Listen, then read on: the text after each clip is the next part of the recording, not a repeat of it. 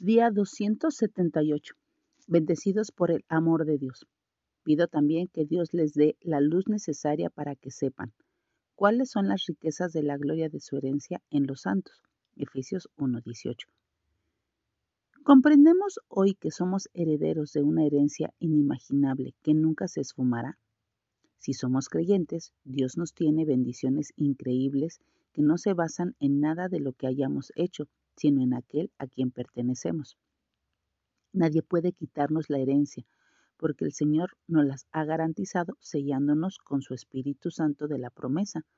Por supuesto, gran parte de esto se encuentra ahora en nuestra disposición, ya que podemos convertirnos en morada del Espíritu Santo y ser transformados espiritualmente, mediante lo cual nos conformamos a la imagen de Jesús, según Romanos 8:29.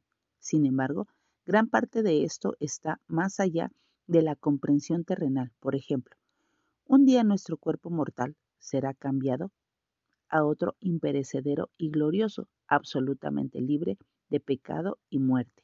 Lee Primera de Corintios 15 del 42 al 54.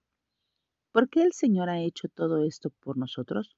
Sorprendentemente, Él afirma que de esta manera nos muestra durante toda la eternidad las abundantes riquezas de su gloria en su bondad, según Efesios 2.7. Así Dios demuestra su amor. Permitamos que esta verdad nos anime hoy y en gratitud por tan maravillosa bondad mostremos nuestro amor sirviendo al Señor. Que nuestra oración hoy sea, Jesús, gracias por los grandes regalos que me has dado. Eres muy bueno y por eso siempre te alabo.